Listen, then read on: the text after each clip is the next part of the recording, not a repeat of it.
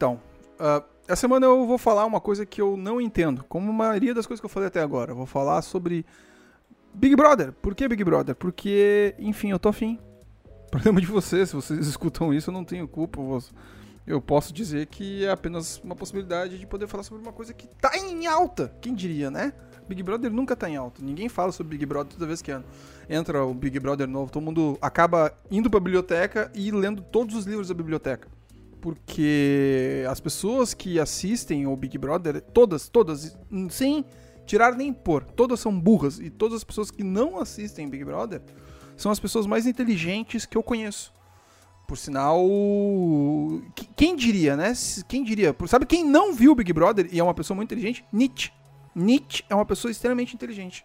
Sabe quem também não viu Big Brother e, e, e, é extremamente inteligente? Albert Einstein. Esse cara não viu Big Brother. Tá vendo? Já são duas pessoas extremamente ilustres e não viram Big Brother. E elas escreveram livros, vários livros. E um cara também que não viu Big Brother, Stephen Hawking. Esse cara tinha um jogo de, de videogame, Stephen Hawking Pro Skater. Ai! Stephen Hawking Pro Skater. Esse cara esse cara é, é bom. Enfim. Uh, ironias à parte, eu eu acho que que é meio irônico, né? A, a, ideia de que porque tu vê Big Brother automaticamente tu passa a ser uma pessoa burra. Eu, eu já fui uma pessoa bem bem preconceituosa em relação a isso. Eu achava que as pessoas que não viam Big Brother eram mais tinham mais conteúdo. Na realidade, só deixa, só troca seis por meia dúzia, né? porque em algum momento tu vai ter alguma coisa que tu vai assistir tu vai. E que muitas pessoas vão criticar. Assim como uma vez alguém falou, oh, mas por que tu assiste Big Brother? Daí, ah, e aí na mesma moeda eu falei, tá aí, por que tu assiste 12, 12? Por que tu assiste 22 caras correndo atrás de uma bola para jogar ela dentro de um arco com, com telas? E olha que eu gosto de futebol. E a pessoa travou, ficou braba comigo. Assim como também assisti NFL. Assim como também assisti uh, WW, WWE, que é aquela de luta livre. Enfim, é um divertimento. Então são 12 pessoas dentro de uma casa, agora são 18 pessoas dentro de uma casa, chegaram a ser 20 no total.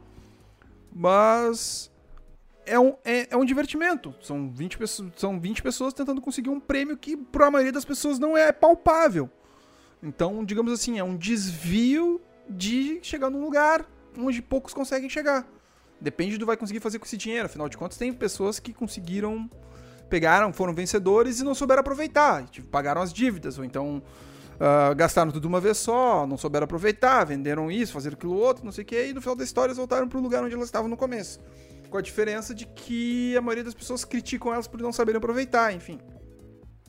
Num geral, sei lá, tipo, há tempos atrás, uh, ah, 500 mil reais é bastante dinheiro, agora é 1 milhão e 500, ó, digamos assim, é, é de acordo com, com, com, com, a inflação.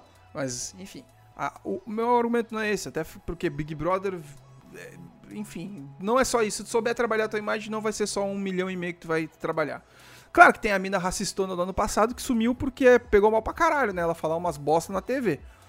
Assim como teve vários outros casos, mas também tem casos que a pessoa não chegou nem a ganhar, mas tá mais rica de quem ganha, do que quem ganhou, porque virou atriz, virou ator, soube trabalhar sua imagem, enfim. Aí eu vou, tu vai falar assim, mas Big Brother é chato pra caralho, não sei o que. Tá, mas a ideia aí do ser o grande irmão, o grande irmão da casa é o cara que é o mais legal, que é o cara que protege os outros. Então eu te falo uma coisa. Nem todo mundo sabe mais a porcaria do Big Brother, que eu assisto e tenho assistido com frequência. Minha esposa paga a Globoplay, a gente tem na TV e, e assiste na TV também, quando passa na TV, na TV, aberta, também quando tem no canal fechado, que a gente assiste aqueles programas extras, enfim. Uh, eu não sei se sabe, mas Big Brother não tem nada a ver do Grande Irmão. Na realidade, Grande Irmão tem por causa do livro o 1984, que é mais ou menos aquilo que a gente está passando agora no momento, porque é um cara maluco que chega no poder e começa a cercear várias coisas. Tu não pode ser feliz, tu não pode ser triste, tu, não pode ter pensamento algum, tu não pode ter eh, alegria, não pode ter prazeres da vida. No momento que tu começa a ter prazeres da vida, automaticamente o governo começa a te perseguir. Cara, esse livro é extremamente tenso. A ideia do grande irmão é mais ou menos uma pessoa que fica te vigiando 24 horas. Todo mundo tem câmeras em casas, ou enfim, telas gigantes que o grande irmão está sempre presente. Eu não vou entrar na história do 1984, que é um livro que todo mundo tem que ler. Mas, cara, é absurdo. O George Orwell escreveu coisas absurdas para para pro começo que batem muito com o começo da nossa sociedade atualmente. Eu também até a Revolução dos Bichos é uma coisa muito interessante de ler. Só que eu quero dizer sobre Big Brother é que o Big Brother em si é um baita um estúdio, do estúdio, um baita de um estudo de, de sociologia. E quando eu digo que é um estudo de sociologia, é que ele é extremamente interessante no caso de como são colocadas pessoas que elas não têm muitas coisas, são extremamente humildes, e pessoas que são extremamente ricas no mesmo ambiente, mas e elas convivem no mesmo espaço, com ideais diferentes e muitas vezes elas não, não questionam muito isso para não influenciar as pessoas aqui fora. Elas tentam conviver num, numa forma de tipo, vamos ser amigos até o momento que a gente vai se enfrentar diretamente. E eu acho isso interessantíssimo. Porque a gente já teve, sei lá, desde uma pessoa super gente boa, que era tranquilo o tempo inteiro e todo mundo elogiava, até um psicopata, literalmente falando. Não, psicopata não. Mas pelo menos um agressor de mulheres psico... como eu falando. Um agressor de mulher, literalmente falando. A ponto de os caras terem que correr dentro da casa para tentar catar o cara. E aí, a gente já teve pessoas que eram inteiramente fodas, assim, assim, tipo, sei lá, tipo a Ana Paula. Eu não gostava dela no início, mas depois que eu entendi como é que ela funcionava, qual era o posicionamento dela, eu achava ela genial.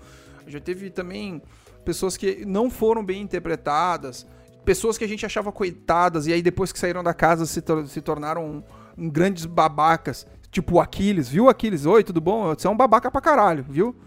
Uh, pessoas que são. que, que poderiam ter ido cada vez mais longe. Tipo, acho que Alan, que foi o namorado da, da, da Grazi Massafera, que eles saíram da casa e ficaram namorando, e o cara poderia ter aproveitado a imagem dele, mas talvez o cara sempre quis ficar quieto no canto dele. E ela virou atriz, o cara, o cara foi meio babacão também, né? Afinal de contas, eu não quero nenhuma minha mulher beijando outros caras. Ou então ele realmente não queria namorar com ela e usou isso como desculpa, enfim. Tiveram muitas pessoas que foram inteligentes, inteligentes, é, inteligentes também, interessantes pra caramba, assim, sabe? E aí, agora eu vou chegar num ponto onde a gente vai falar sobre o Big Brother deste ano. Que, são, que é um dos primeiros Big Brothers que eu vejo que não é militante, digamos assim. Mas é um Big Brother que está tratando muito claro sobre a questão de machismo e a questão de feminismo. Um não é um, um não é antítese diretamente um do outro, tá? Porque eu não vou entrar nessa discussão. Eu só quero dizer que machismo é é, é, é, é, hegemonia do homem, que fala bosta pra caralho, coça saco, cospe no chão, fica de perna aberta no, no, no, no, no metrô, no ônibus e caralho é quatro, e o feminista tá dizendo, para, tipo, deixa a gente poder andar na rua de vez em quando à noite sem, ser a, ter, essa, sem ter a possibilidade de ser estuprado. Então só simplesmente chegar em casa com segurança, entendeu? Ou, sei lá, tipo, quero salários iguais. é o mínimo, né? Ou algo como quem sabe eu não tô afim de apanhar hoje, sabe, cara? Eu não eu quero poder falar não sem ter um cara apertando meu braço e dizendo que tu vai ficar comigo. Mas salva, salva essas exceções malucas, assim, tipo de homem achar que feminismo é, é apenas a, a defesa total das mulheres. Que já fui por um lado que eu nem queria ter ido tanto. Mas essa, essa edição, de alguma forma, para mim tá ficando muito clara que tá virando um ponto disso. Exatamente. Se juntou um bando de maluco num lado e o resto da casa não estava tão fechado assim. Era, as pessoas estavam querendo se querendo curtir o momento. Tanto que para mim tinha o Pyong, que é um cara que eu não compactuo, compactuo muito com as ideias, mas ele é um cara que sabe ser muito articulado e ele interpreta muito bem, ele é um cara bem progressista até para as coisas que ele defende.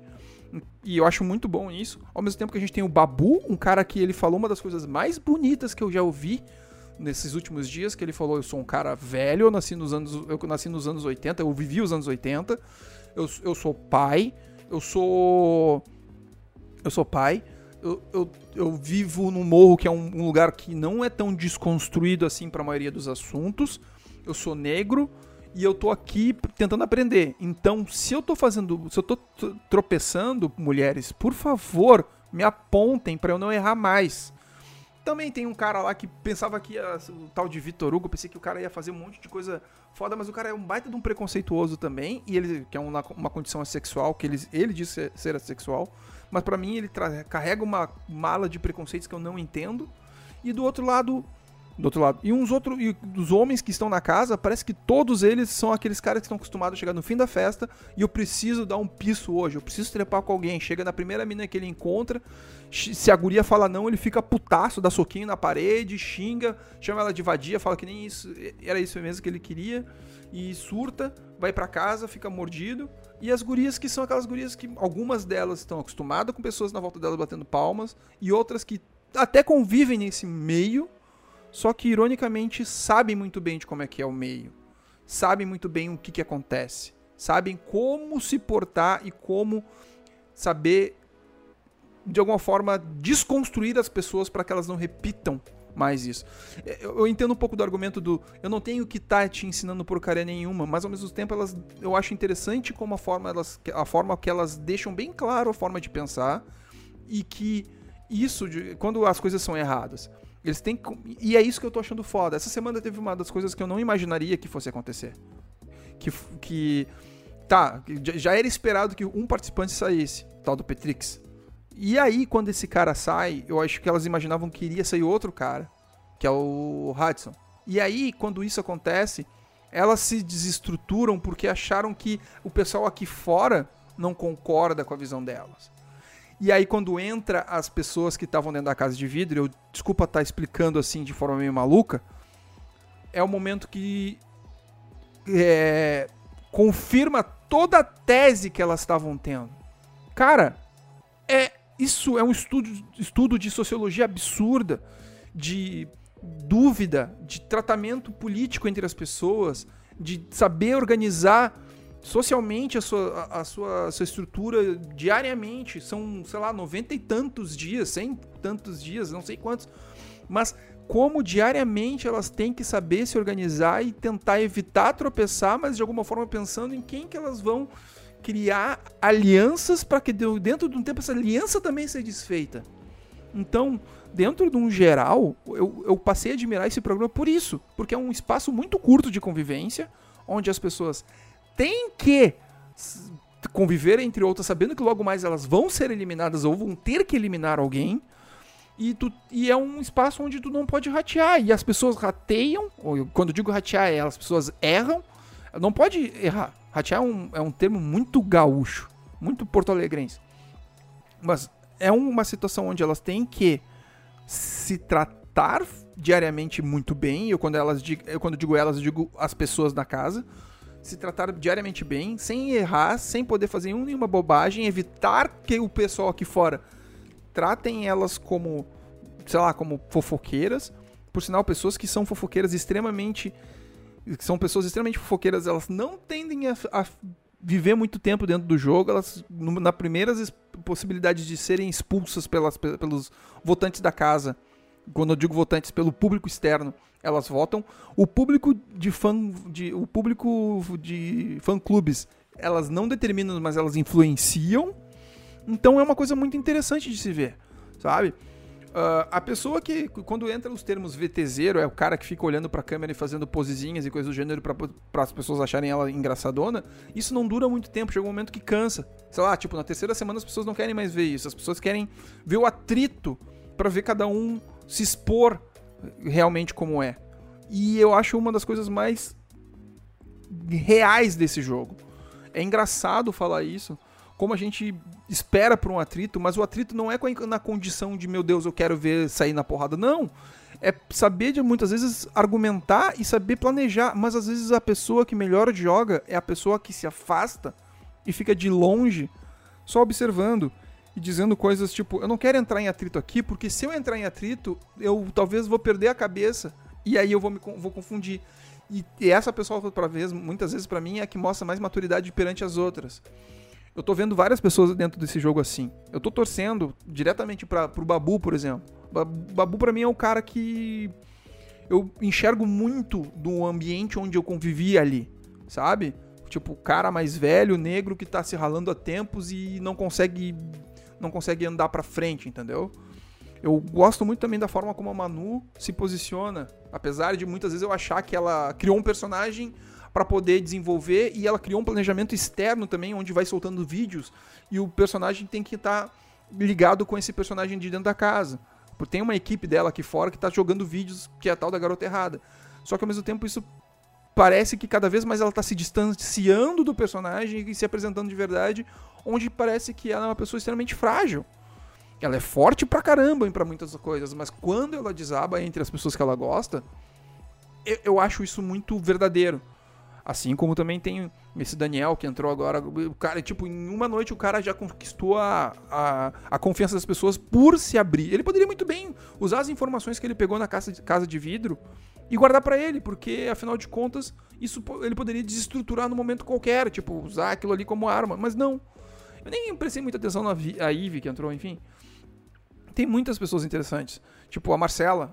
O, o que essa mulher tem de paciência para conversar com os caras quando os caras tentam enquadrar ela. Porque ela não concorda com a visão dela, só que ela consegue reverter porque os caras estão errados e não tem argumento suficiente para manter essa sustentação. Então, são coisas que estão me deixando muito feliz de ver esse Big Brother, assim, sabe? Tipo, eu sei que eu não vou conversar diariamente com muitas pessoas, apesar das pessoas com quem eu convivo assistem isso, mas pela primeira vez eu acho que eu tô vendo que acertaram num nível de Big Brother que vale muito a pena. De verdade. Assim. Nunca imaginei que eu ia fazer, falar 16 minutos sobre Big Brother. Mas enfim, tá valendo demais a pena e eu acho que se, se não. Cara, enfim, se vier com um papo de. Ai, que, por que você não lê um livro nesse meio tempo? Então, cara, faz o seguinte: lê 1984 e compara com o seriado. Faz isso. E depois lê também o. A Revolução dos Bichos. Aí a gente conversa. Aí depois, se não, eu tenho mais alguns livros também para indicar, certo? Falou, até semana que vem. Abraço.